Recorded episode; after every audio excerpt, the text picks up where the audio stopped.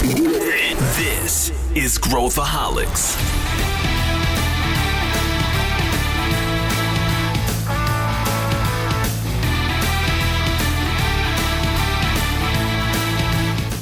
Olá pessoal, aqui é Pedro Weingärtner, sou CEO da ACE e esse é Growthaholics, o podcast da ACE para quem adora inovação e empreendedorismo. Hoje o tema é Pix. Que diabo é isso? Qual o impacto do Pix para o setor uh, financeiro no país? O que, que vem por aí?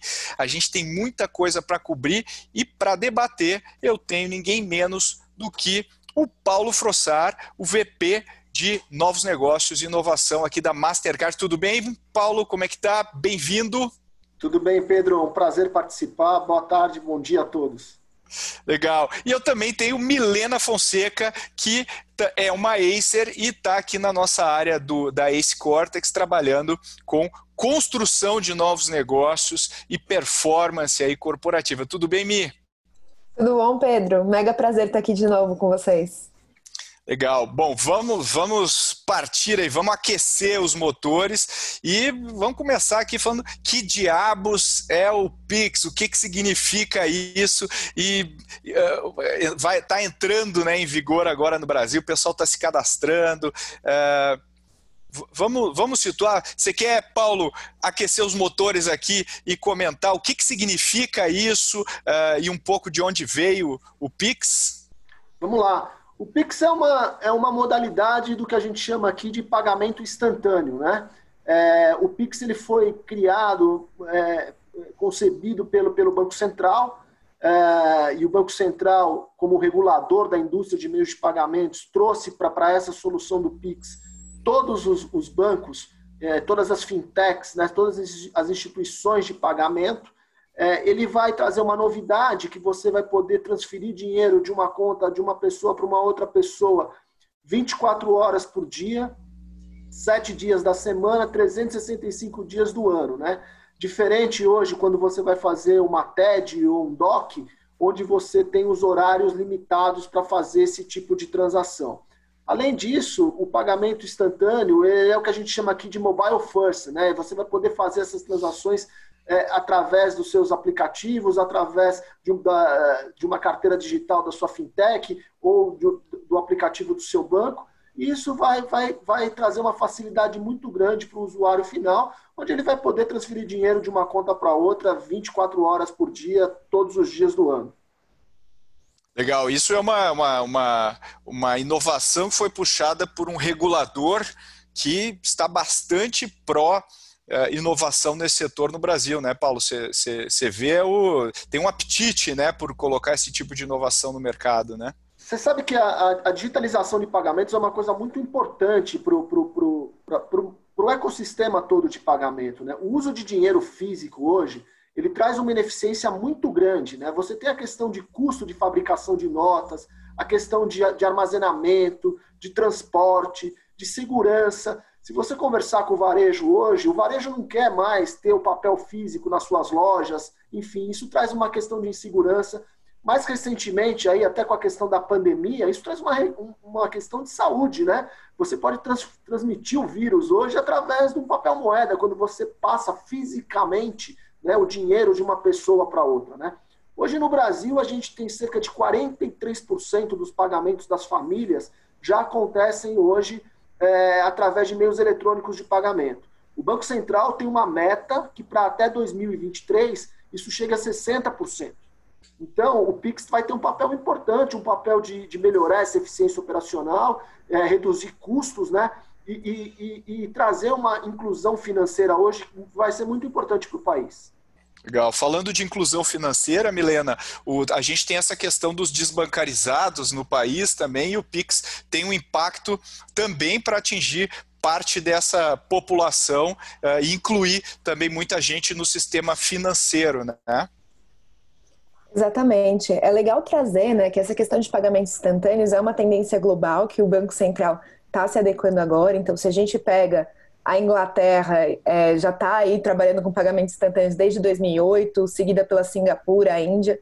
E o que a gente vê de oportunidade no Brasil, quando a gente pensa em pagamentos instantâneos, é trabalhar com esses bancarizados sim, A pandemia já trouxe muito isso, né? Muitas pessoas que antes eram desbancarizadas começaram a abrir contas, é, principalmente contas digitais nesse sentido, mas também começar a trazer uma velocidade de, de transferência, uma redução de custos muito grande para a pessoa física. Então, quando a gente pensa que o Pix ele não pode ser taxado quando a gente pensa em pessoa física, uma pessoa que antes pagava aí de 10 a 15 reais por uma TED, é uma mudança muito grande e abre várias portas e uma economia muito grande, assim, tanto para pessoas físicas quanto para startups, fintechs que querem entrar nesse mercado. Agora, Paulo, esse, uh, enfim, toda inovação tem sempre impactos em várias, em, na cadeia, né?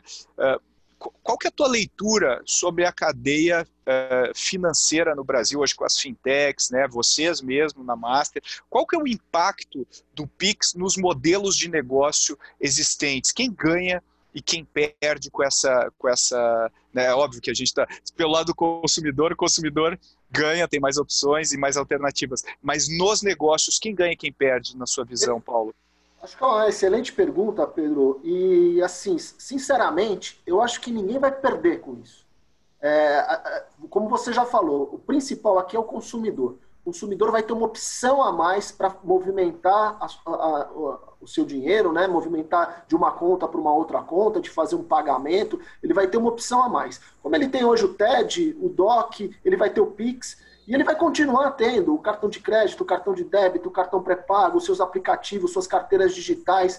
É uma opção a mais que vai trazer para todo o ecossistema uma oportunidade, como a gente já falou aqui, de inclusão financeira das pessoas.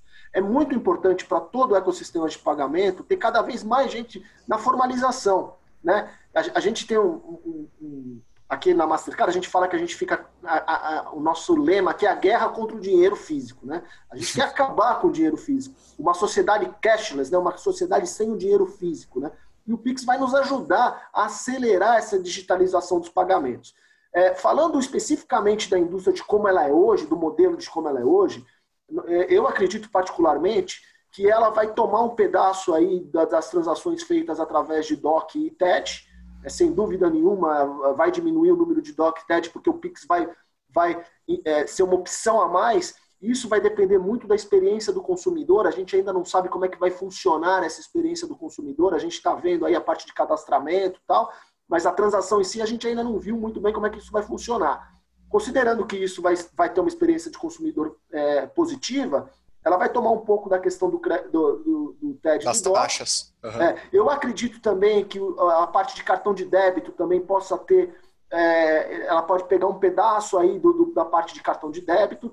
Agora, cartão de crédito, eu acredito que não. A, a sociedade brasileira ela é, ela é, muito focada na questão de crédito, de você pagar, é, fazer a compra agora para pagar depois, enfim. Então, eu acredito que vai ser uma opção a mais e, e, respondendo a tua pergunta, Pedro, eu acho que ninguém vai perder, todo mundo vai sair ganhando. Uhum. Os negócios vão se reinventar, né? Vão se adaptar. É, é, isso, né, Milena? Exatamente. Até complementando um pouco do que o Paulo trouxe, né? Quando a gente vê as tendências em outros países, essa, essa transformação para o pagamento instantâneo, essa migração da população, ela foi muito gradual. Então, não é uma ruptura completa no modelo que a gente vive hoje, como o Paulo trouxe, se a gente continua tendo DOC, TED, cartão de crédito, cartão de débito, e principalmente quando a gente olha para crédito, né? Porque o Pix ele não tem essa função crédito ou essa função de pagamento programado que está no roadmap do Banco Central, mas ainda não foi implementado. Então, se a gente pega modelos como o da Índia, em que essa, essa função não foi implementada, eles demoraram três anos para conseguir aí 24% da população aderindo ao pagamento instantâneo, justamente pela cultura que a gente tem e pelo fluxo de caixa, né? Se a gente pega o público brasileiro, principalmente os desbancarizados, o fluxo de caixa de pagar no débito e fazer esse pagamento instantâneo, essa transação instantânea, é algo que pode impactar principalmente culturalmente e nesse fluxo, né? Então é importante a gente pensar também que essas outras alternativas que a gente tem, elas se mantêm e elas não devem ter uma ruptura por agora. E, e, as fintechs, Paulo, você acha que as fintechs vão. Existem uh, uh, produtos que eu consigo criar em cima do Pix? Existe coisa que eu consigo utilizar para criar novos negócios? Ou, ou você acha que é, é, é, mais uma feature que, que vai ter aí dentro das carteiras digitais? A, a, a feature do Pix, né, ela é uma obrigatoriedade do regulador do Banco Central. Né? Então, todo mundo que for é, inserido aí nesse sistema de meios de pagamento, ele vai ter que oferecer a, a opção do Pix. Mas ela abre aí um, um, leque de oportunidades e a criatividade das fintechs, Pedro, você sabe disso muito bem, a Milena também, é, é, é, é super positivo, né? É, eu acredito que vão surgir produtos, serviços que vão estar relacionados com, com o Pix, né? Eventualmente, as que, pensando alto, né, você pode ter uma linha de crédito relacionada numa carteira digital para você utilizar com o Pix. É, enfim, é, aqui é só uma ideia que surgiu, mas eu, eu, eu acredito que é, nós vamos ter produtos e serviços relacionados com o Pix que vão fomentar mais ainda a adesão a, a, a, essa, a esse novo meio de pagamento. E, pensando na, agora na, na, na, Master, né, Paulo? O, o, vocês estão já, enfim, isso não é novo, né? Aliás, o Pix teve um, teve um boom de, de, de instituições financeiras se cadastrando, né? E, e entrando lá para começar a operar, uh, mas na sua na master, né? Como é que vocês estão lidando com isso? Como é que está sendo o, processo uh, interno e para enfim para se adaptar, para participar desse jogo de uma maneira interessante? O pagamento instantâneo já é uma realidade aqui na Mastercard. Né? A Milena citou aqui no começo a questão da, da, da Inglaterra, do, do, do, Reino Unido, que já tem a solução do pagamento instantâneo há muito tempo. Quem presta esse serviço no, no, no, no Reino Unido e na Inglaterra é a Mastercard, através de uma empresa que nós adquirimos, que chama Vocalink. É, nós temos um case também de muito sucesso na Tailândia, que foi implementado em 2015, onde hoje eu tenho 21 instituições financeiras já operando o pagamento instantâneo na, na, na, na Tailândia. São 55 milhões de pessoas utilizando esse sistema. E aqui uma curiosidade, né? A faixa etária média das pessoas que usam essa solução na, Tailândia gira em torno de 21 a 37 anos, né? O que mostra que a adesão de nova tecnologia para um público mais jovem é, é, é, é bastante, bastante positivo, né? É, hoje, é, na Tailândia, para você ter uma ideia, depois de, de quase 4, 5 anos de, de implementação, é, continua crescendo a utilização do pagamento instantâneo, né? E crédito e débito também continua crescendo, o que prova para a gente também que tem espaço para todas as tecnologias, né? Então, assim, a Mastercard ela tem um posicionamento muito amplo e aberto para fornecer para os nossos parceiros, clientes, né, e para os consumidores o maior leque possível de opções para pagamento. Então, se esse pagamento for um pagamento através de um cartão, através de uma carteira digital, através de um aplicativo, através do e-commerce, ou através de um pagamento instantâneo, o nosso papel é fornecer tecnologia, inovação, produtos e serviços para que o consumidor faça a sua escolha da melhor forma possível. Legal. É, eu, eu, eu acredito muito nisso, né? De, de uh, uh, o pessoal geralmente vê as coisas de maneira mais monolítica, né? Quer dizer, entrou uma tecnologia, né? É meio aquela clássica, né? O, o rádio é o, é o fim da, da, da né? a TV é o fim do rádio, né? O cinema é o fim da TV. Sempre quando entra uma nova tecnologia, a gente tem a, a tendência a, a, a achar que a, rompeu, né? Mas geralmente as coisas funcionam de uma maneira muito mais é, evolutiva, ou se adapta, ou existem contextos, né? Eu estava vendo, o, a gente bateu, acho que nos últimos não sei quantos anos, o recorde no ano passado de venda de discos vinil. então, tem o, tem o job, o colecionador, e eu, eu acho muito interessante esse momento de ruptura. E aí, Milena, nesse, nessa nessa visão de criar negócios, né, que a gente tem muito forte isso dentro da ACE, né, de, de trabalhar, né, com parceiros, vocês vê, você vê hoje no teu dia a dia as, as empresas estão uh, uh, pedindo para estudar o Pix, para adaptar, elas estão montando planos para reagir para isso. O que, que, que, você está que que está vendo? E, eu, e aí depois eu, eu queria fazer a mesma pergunta para o Paulo, que também está no ecossistema, né? Bastante, Pedro. Assim, acho que tem duas tendências, né? Primeiro, quando a gente vê os grandes bancos, e aí são bancos que têm aí mais do que 500 mil contas, né? Que são obrigados, contas transacionais são obrigados a entrar no Pix. Eles tiveram aí um momento de adaptação, então desde aí de março eles estão se adaptando a esse modelo do Pix, até porque para eles tem um impacto em receita, né? A receita que eles tinham com TED e DOC até então, grande parte dela deve e tende a migrar para o Pix, onde eles não conseguem ter uma receita tão grande para a pessoa jurídica e para a pessoa física eles não têm. Então há uma corrida aí principalmente em experiência do consumidor. Então como que eu consigo aumentar a experiência do meu consumidor dentro das minhas contas e a tendência de digitalização bancária cresceu ainda mais e se fomenta ainda mais, porque a partir de agora, agradar o consumidor, o que sempre deveria ter sido o principal objetivo, né? Mas se torna algo foco na empresa, na, na, nesses grandes bancos. E por outro lado, a gente vê os grandes varejistas. Então, os varejistas eles estão vendo muita oportunidade de entrar com wallets que não necessariamente precisam estar regulamentadas no Banco Central, mas que podem entrar para o Pix e conseguem ganhar grande velocidade, reduzir bastante né, a inadimplência para esses varejos. A gente vê muitas soluções de fintech sendo criadas e se apoiando no Pix ali para transações, o que permite maior flexibilidade, maior agilidade para eles, principalmente em fluxo de caixa, porque as fintechs demoram muito para receber e elas são pequenas, né? Então o fluxo de caixa é muito impactado. Então, acho que tem muita oportunidade de negócio aí que vem com o Pix, tanto para as grandes empresas quanto para as startups. O que, que, você vê, Paulo? Você está vendo, enfim, você está super conectado aí também, que, que você está percebendo essas movimentações? Eu queria, eu queria compartilhar com vocês alguns números de uma pesquisa que a gente fez aqui na Mastercard, que eu, que eu acho que tem muito a ver com o que, o que a Milena falou aqui, tá? Primeiro, primeiro é uma informação acho que todo mundo tem, né? O, o, o Brasil é, é, um país extremamente digitalizado do ponto de vista de, de, smartphone, né? Nós temos hoje no Brasil 234 milhões de celulares, é mais de um celular smartphone por, por habitante, né?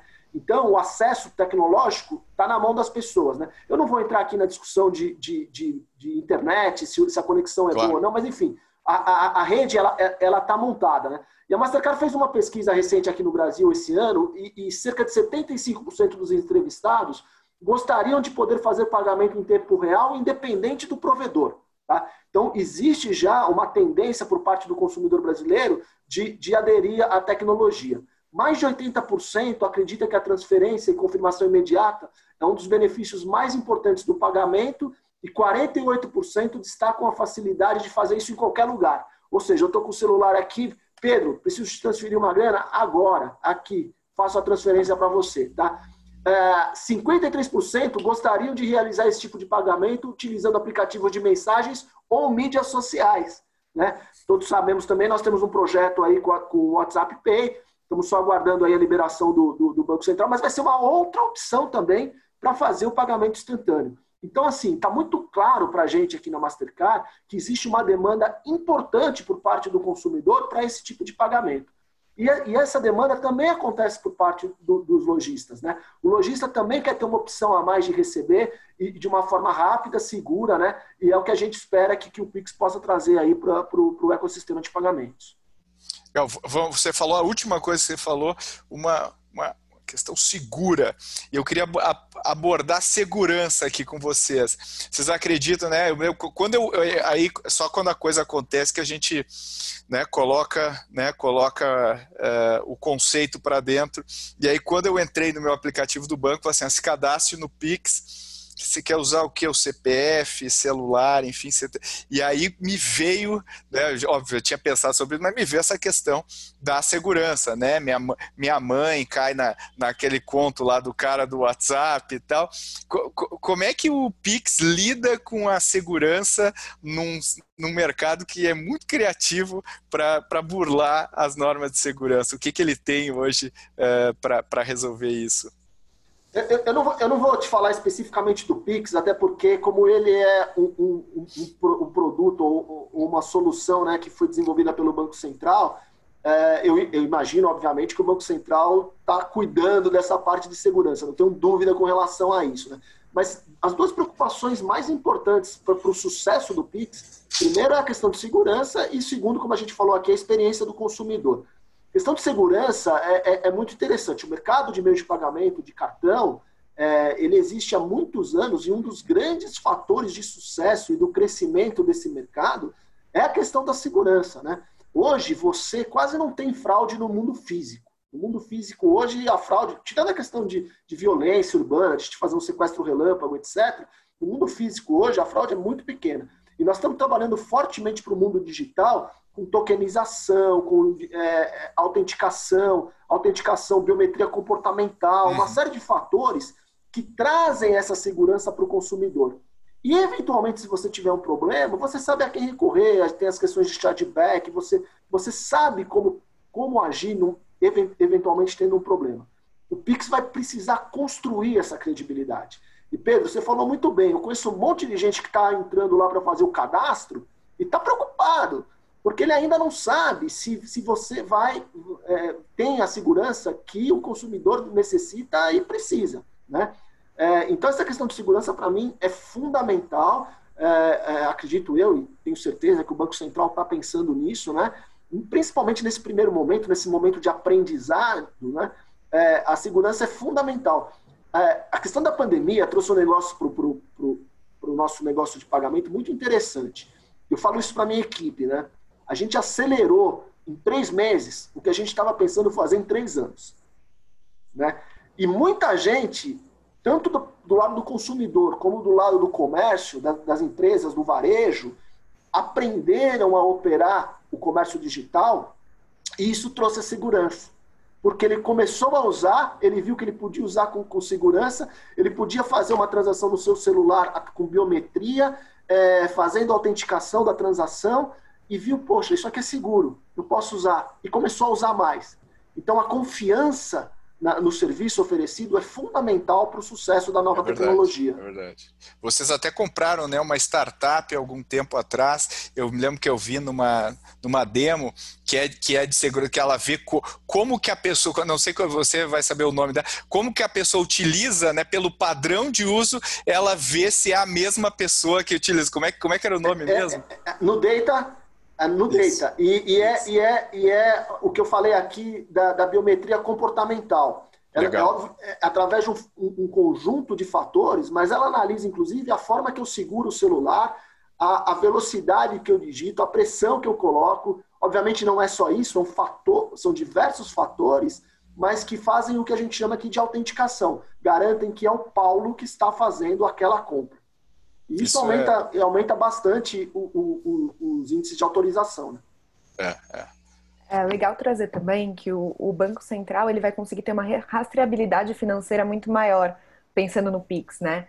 Então, se antes a gente estava pensando em, poxa, transferir meu dinheiro errado ou de um roubo e a gente não consegue ter essa rastreabilidade porque isso estava descentralizado a partir dos bancos, quando a gente começa a pensar em algo mais centralizado no Banco Central, ele começa a ter essa visibilidade completa.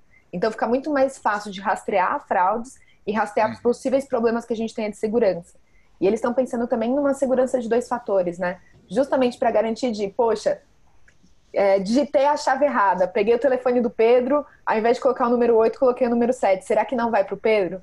Então, toda a transferência ela é autenticada em dois fatores, justamente para garantir que a gente não tenha esses erros, até porque a, trans, a transferência é feita em segundos, né? Legal, minha, minha mãe minha mãe vai usar mais, mais tranquilamente aí o Pixel, eu tenho certeza.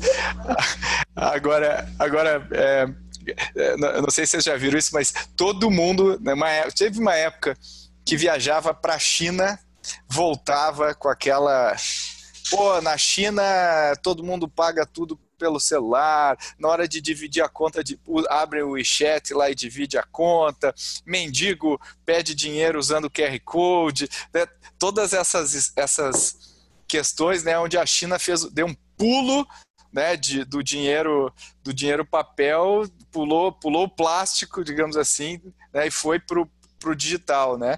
E eu queria explorar um pouco com vocês é, se algo parecido, né? A Milena falou que na Índia, deu exemplo da Índia, né? Mas eu queria ouvir também um pouco o Paulo nisso, é, fazendo um, um leve exercício de futurologia aqui. Você acha, Paulo, que a gente está indo para esse caminho no Brasil, que a gente deve usar o celular e pular o plástico, né? especialmente estando aí no olho do furacão desse setor? Que, qual, qual que é a tua visão?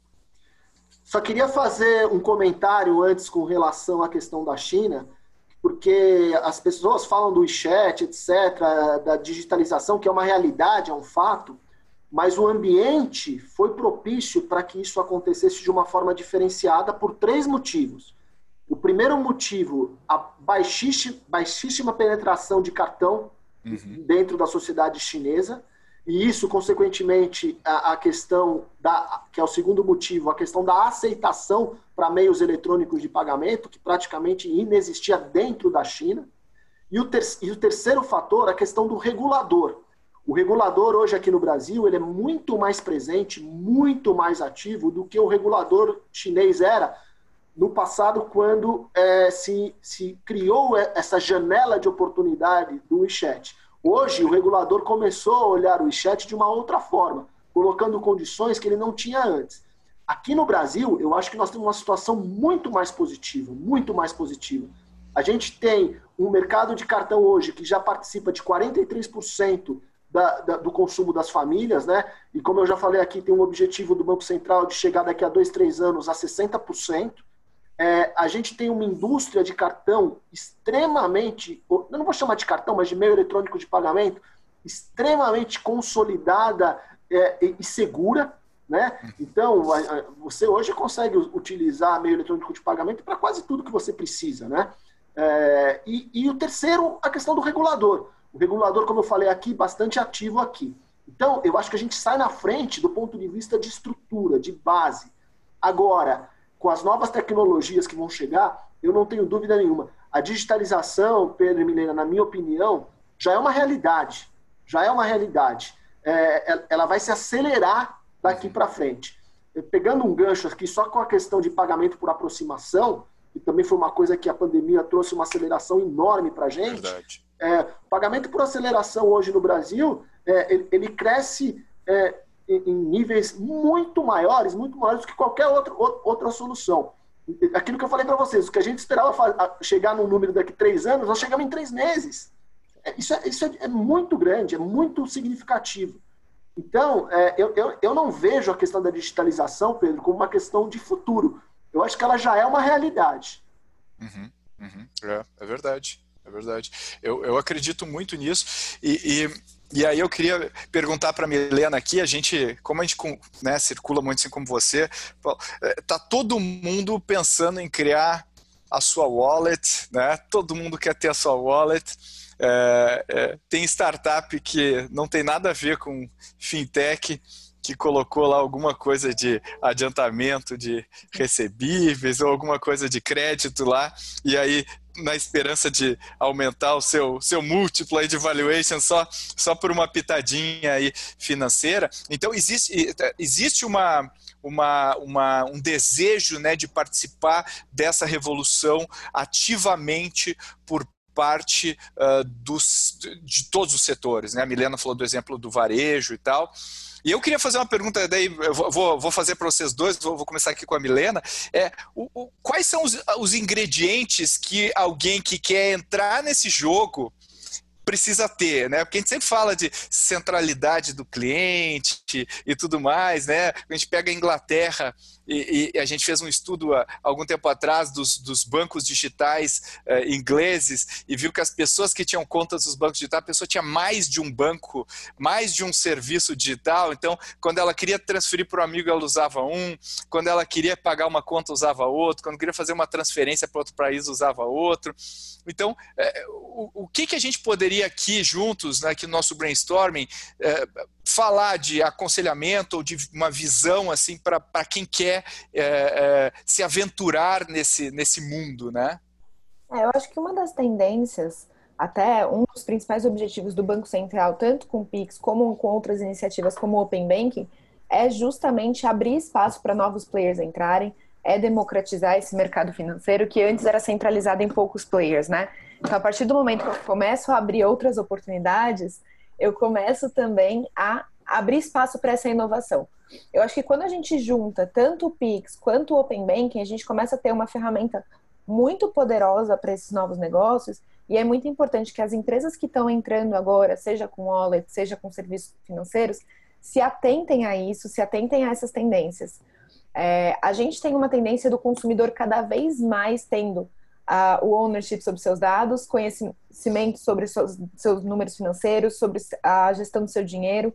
Então, tem uma oportunidade grande aí de, caso você consiga atender bem o consumidor, você conseguir abarcar novas oportunidades de mercado. Então, sempre falamos desse, desse olhar do customer centric, eu partiria daí também, não deixaria de lado essa frente e não deixaria de lado a digitalização também. Um ponto que é um ponto de atenção que a gente precisa pensar são players que não necessariamente vão ter aí um, um fair advantage ou um ganho de eficiência ou até mesmo um ganho de valuation entrando no mercado financeiro, tentando entrar porque entrou no modelo de hype agora, né? Todo mundo quer criar sua própria wallet, todo mundo quer criar seu próprio cartão. Então, é um ponto a se atentar pelo excesso, porque pode ser que o consumidor não queira tantos ou ele queira centralizar a gestão financeira de alguma forma. É, então, acho que eu iria por esse caminho no primeiro momento. Legal. Como é que você vê, Paulo? Você, você até falou ali na hora da, da Pix, pô, quem ganha, quem ganha é o cliente, né? Eu acho que é, é um pouco essa filosofia, né, que imagino. É, é, acho complicado fugir um pouco de falar de, da experiência do consumidor, né, do customer experience. Eu, eu, concordo totalmente com a Milena. Eu acho que tem que partir daí, né? Qualquer fintech que for desenvolver qualquer solução, qualquer novo serviço, qualquer novo produto, primeira coisa que ele tem que pensar é na experiência do, do, do cliente, do consumidor, porque é aí que ele vai ganhar o jogo, né? o, o cliente é muito exigente, é muito exigente. E ele ficou mais exigente agora, depois da pandemia, porque ele aprendeu a, a, a, viver no meio desse mundo digital. Ele ficou muito, muito, muito mais, muito mais exigente. Você falou da sua mãe aí, a, a, minha mãe também. Ela aprendeu a pagar as suas contas com o aplicativo do celular. E é impressionante como ela faz isso e, e ela exige que aquilo funcione, que, que aconteça de uma forma boa para ela, né? É, então, é, é, eu, eu, não fugiria dessa questão do customer experience. A, o segundo ponto, e a Milena citou isso aí também, é a que a gente chama aqui na, da interoperabilidade. A interoperabilidade das soluções. É, aquele que quiser fazer uma solução só para ele, fechadinha, que vai funcionar ali só no mundo dele, só dentro do arranjo dele, na minha opinião, ele vai tender ao fracasso. Ele não vai ter tá. sucesso. A interoperabilidade, para mim, é extremamente importante. Quanto mais você estiver usando a sua solução de interoperabilidade com os outros, a sua chance de sucesso será maior. Então, ter um modelo aberto onde você vai poder. Poxa, imagina você criar um modelo dentro da sua startup que você vai poder usar todas as soluções de segurança que já existem hoje na indústria, como a questão da biometria comportamental que você falou, né? sem precisar criar alguma coisa para você. Imagina você poder interagir com toda a rede de adquirência que já existe hoje num país como o nosso, sem precisar criar uma rede própria para você. Você vai gerar uma experiência para o consumidor muito maior, você vai gerar um time to market muito maior e uma possibilidade de uso da tua solução muito mais ampla. É. Eu vejo, eu estava outro dia conversando com o executivo do, do setor bancário e eu estava comentando justamente do paradigma que a gente tem da, da escassez versus o paradigma da abundância. Né? Eu acho que os bancos, até pouco tempo atrás, os grandes bancos de varejo, os, os poucos players né, que tinham nesse setor, criavam paredes né, entre si, criaram, criavam barreiras, tipo, o cliente é meu, ele não, né, o, que ele faz aqui é problema seu, o que ele faz aqui é problema meu. E a gente começou a ver com o Open Banking, também o regulador né, puxando né, esse, esse, essa modalidade, a gente começou a ver coisas do tipo o guia bolso brigando com o Bradesco e vencendo, né? Quer dizer, não, o Bradesco, o, o dado não é do Bradesco, o dado é do cliente do Bradesco, e, e, e isso a gente está vendo que está virando uma lógica do mercado, e o que eu costumo dizer, e aí eu queria ouvir vocês, se vocês concordam, a gente tem muito mais a construir é, é, pensando no todo do que pensando no específico. Ou seja, se eu estou criando um serviço e eu estou oferecendo esse serviço para o Paulo, poxa, eu ganho muito mais colocando a, as outras informações que o Paulo também é, precisa utilizar dentro do meu serviço do que se eu isolasse esse meu serviço, etc., do mundo. Né? Então, esse, esse é um ponto que eu queria ouvir vocês. E o segundo ponto que eu, que eu, que eu, que eu queria ouvir é que eu, às, às vezes eu acho que a terminologia ela cria barreiras de entendimento no mundo dos negócios, né? ou seja, em vez da gente falar, não, a gente está trabalhando com Open Banking, se a gente tirar essa abstração e falar, quem sabe a gente bota o dado X para o cara conseguir realizar aquela operação de uma maneira mais fácil, daquela, daquela pessoa fazer aquilo de uma maneira mais fácil. Será que a gente não consegue, é, talvez, se aproximar mais do cliente do que se a gente criar grandes projetos abstratos em relação à minha wallet, né? Mas para que, que eu estou criando aquela wallet? O que, que ela me traz de ganho de negócio? Então, eu queria explorar esses dois aí com vocês, esses dois conceitos, e ver se vocês concordam também, se faz sentido para vocês isso que eu falei. Eu acho que faz super sentido, Pedro, até puxando um exemplo aqui que acho que tangibiliza bastante isso. A gente tem as maquininhas que vão ter aí um processo de transformação e vão precisar passar por uma transformação à medida que os usuários começam a se adequar ao Pix, né? E uma grande tendência de algumas adquirentes é criarem suas próprias camadas de tecnologia e segurança. Porque o, o Banco Central, quando ele segmentou o Pix, ele deixou que, com que cada banco e cada estrutura bancária criasse suas próprias camadas de tecnologia e segurança no momento da transferência. Então, o que alguns players estão fazendo é, deixa eu criar minhas próprias camadas aqui, e essas camadas eu vendo para players menores que querem trabalhar com wallet, que querem trabalhar com contas digitais, que querem trabalhar com outros modelos de pagamento que vão surgir a partir do Pix. E isso, por que, que eu trago isso? Se cruza bastante com isso que você está falando de poxa, deixa eu integrar ao invés de separar. Então, ao invés de eu que estou surgindo agora, ou eu quero criar uma, uma nova conta digital, ou eu quero criar uma wallet, criar toda uma infraestrutura, por que, que eu já não bebo das infraestruturas que existem e não deixo tudo isso conectado ao todo, né? Para auxiliar o cliente no, no ponto final. Perfeito. E, Como é que você vê, isso, Paulo? Isso é uma tendência, Milena. A gente tem aqui um modelo de negócio que a gente chama de Banking as a Service, né? Sim, onde a gente coloca um, um, parceiro nosso operando e esse parceiro oferecendo produtos e serviços através de suas APIs para todos os outros menores que queiram entrar de uma forma mais rápida no mercado. Então, isso é uma tendência já, já da nossa indústria. Um outro exemplo que eu acho que vale a pena compartilhar aqui com vocês, em relação a dados, e aí um exemplo prático, muito, e isso a gente trabalha muito com dados aqui na Mastercard. Eu não sei, Pedro, é, eu não tenho nenhuma informação da pessoa, mas eu, eu tenho informação transacional. Eu sei que aquele cartão 1, 2, 3, 4, 5, 6 comprou na padaria aqui da esquina hoje às 8 horas da manhã. Mas eu não sei se aquele cartão é do Pedro ou é da Milena. Eu tenho a transação, eu não tenho a informação do Pedro. Mas tem alguém que tem a informação do Pedro. E juntando essas duas informações, o valor dessa informação, desse dado, fica muito maior. Eu vou te dar um exemplo falando de companhia aérea, que a gente tem alguns, alguns parceiros importantes aqui nesse segmento. É, eu posso ser um frequent flyer, um, um, um, cliente que voa muito na companhia aérea A e não voo nada na companhia aérea B. A companhia aérea B, quando olha o meu cadastro dentro dos dados dela, vai falar: Poxa, o Paulo Frossar não voa quase nada. Esse cara, eu não vou dar atenção para ele, eu vou tratar ele num outro cluster, num outro, numa outra segmentação. Na hora que ela combina os dados transacionais e olha que o Paulo compra muita passagem aérea pelo mundo afora, ela vai falar: opa, tem alguma coisa errada. Ele, esse cara ele compra muita passagem aérea, mas aqui comigo ele não está comprando nada. Aí ele junta o dado transacional de compra de passagem aérea com os dados que ele tem do Paulo lá dentro do sistema dele e começa a ver, puxa, eu não posso tratar esse, esse cara no cluster C. Eu tenho que tratar esse cara no, no meu cluster A, porque ele é um frequent flyer, mas ele não está voando comigo. Então, é, é, só um exemplo que quando você tem informação fechada dentro do seu mundo, talvez você não esteja explorando da forma adequada o potencial de negócio que você tem. Perfeito. Perfeito. Eu eu, eu tô 100% a bordo disso e acho que vocês dois falaram uma coisa interessante que que que que está por trás aí do que vocês falaram, que às vezes a gente a gente pensa na quando a gente de, a gente tende a ficar muito no silo financeiro, né? Quer dizer, estou falando de informações financeiras, mas está falando de, de viagem, né? A gente está falando lá, tem um, um, um, banco digital desse que dá, dá para pagar o, o, o a zona azul lá para estacionar. Quer dizer, a, a, nossa vida pessoal, ela não está é, ela não a gente não divide em blocos agora é minha vida financeira a uhum. gente vive né, a vida e eu acho que tem muita oportunidade dessa orquestração desse, de, desses dados uh, desses contextos né e aí né Milena a gente fala bastante né do job job to be done aí que a gente quer oferecer para esse cliente e acho que ele abre um leque que talvez a gente não olhe, né? Talvez as empresas não, não tenham esse olhar, né? Faz sentido?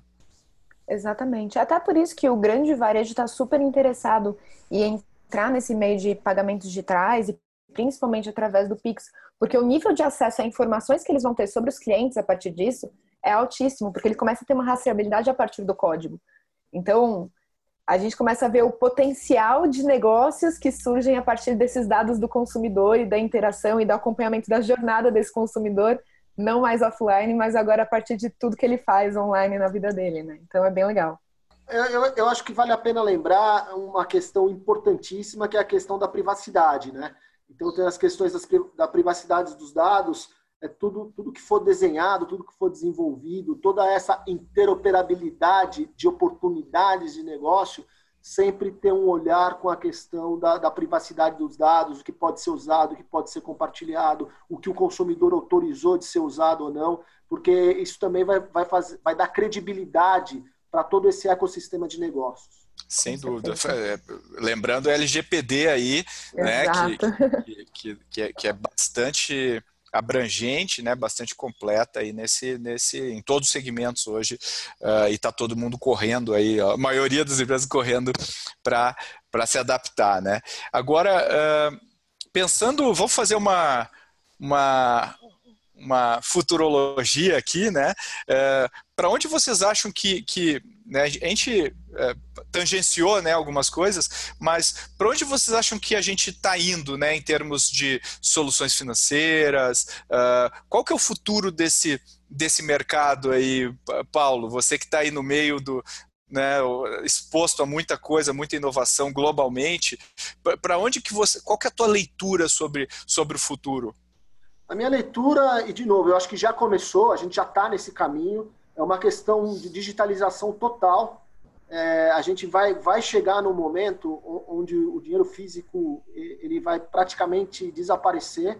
Uhum. É, tudo isso vai ter que ser construído em cima de ferramentas é, de segurança, é, de ferramentas de proteção de dados, como a gente falou aqui, e, e com uma experiência do consumidor é, muito boa. Né? É, ainda bem que a nossa indústria, né, e, e aqui eu estou falando em nome da Mastercard, né? A gente já vinha trabalhando nesse caminho há algum tempo, né? Na questão da segurança das trans... da digitalização dos meios de pagamento, da segurança da, da, desses pagamentos e do user experience, da experiência do consumidor, né? É, a pandemia acabou acelerando muito dos processos que a gente vinha trabalhando, por isso que eu falo para você, isso já começou, isso já está acontecendo.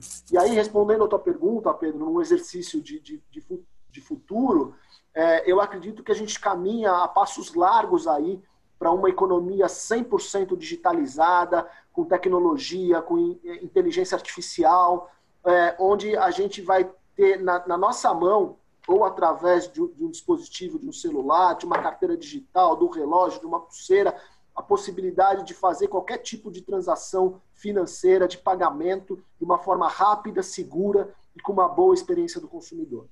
Legal.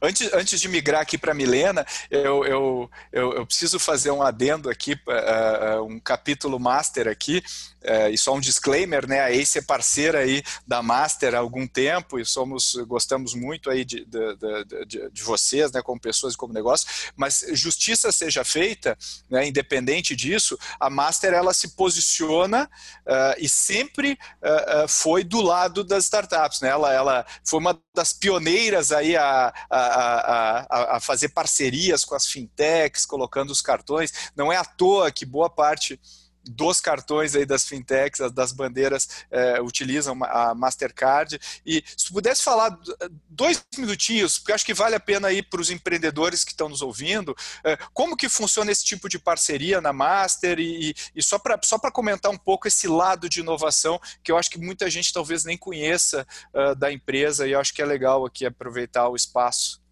Vou tentar falar em dois minutinhos, mas tem muita coisa legal para falar sobre isso, né? Eu, eu, falo disso, eu falo disso com, com, com, muita, com muito prazer, né? Eu estou há muito tempo aqui na Mastercard e eu participei desse, desse momento onde a Mastercard foi a primeira bandeira que ofereceu seus produtos para instituições não financeiras.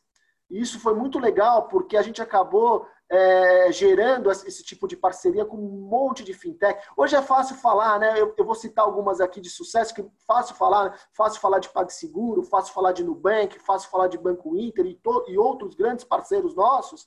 É, porque lá atrás, isso começou numa reunião aqui dentro de uma sala, olha, eu tenho uma fintech e eu estou entrando nesse negócio, né?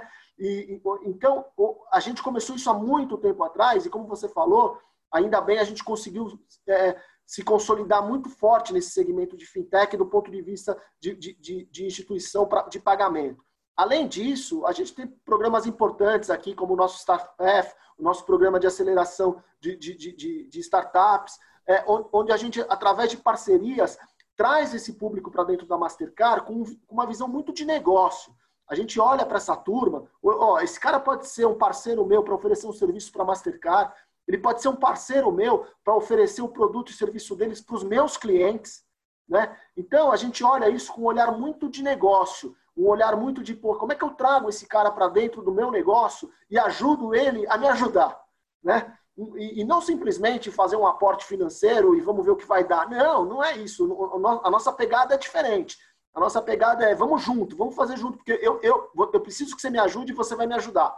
Né? Então, é, é mais ou menos nesse, nessas duas vias de ganha-ganha né, que a gente acredita muito. E, e, e Pedro, é, rasgação de seda aqui, né? A, a esse é um grande parceiro nosso, tem nos ajudado muito aí nesse mundo de, de startups, de fintechs, mas a gente tem sido super bem sucedido e, e, e com grandes cases de sucesso.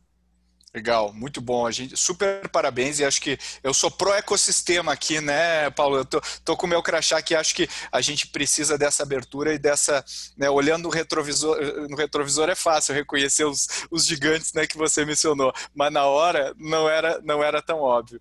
E aí, para a gente encerrar, Milena, qual que é a tua visão aí de, de futuro? O que que você, como é que você complementa aí o que a gente que a gente falou até agora? Pedro, concordo muito com o Paulo, assim, tudo que ele falou tanto esse olhar cada vez mais para a user experience, a jornada do consumidor, a experiência desse usuário. Acho que a gente vai ter aí nos próximos meses uma briga de várias instituições bancárias por quem fica com a conta do, dos nossos consumidores, né? E isso vai trazer uma, uma guerra por experiência muito legal, como a gente citou anteriormente. E acho que a gente tem também uma tendência à queda desses muros que, como a gente falou, foram levantados aí nos últimos 100, 50 anos e agora a informação deve correr, correr mais fluida para o próprio consumidor, para que o próprio consumidor cada vez mais tenha a centralidade das suas informações e o poder sobre suas decisões financeiras. Legal. Bom, a gente já está já, já, já tá aqui no fim do nosso episódio. Foi muito legal, tenho certeza que o pessoal que está ouvindo aí tirou vários insights, não é à toa, né? Com dois debatedores aí de primeiríssima linha.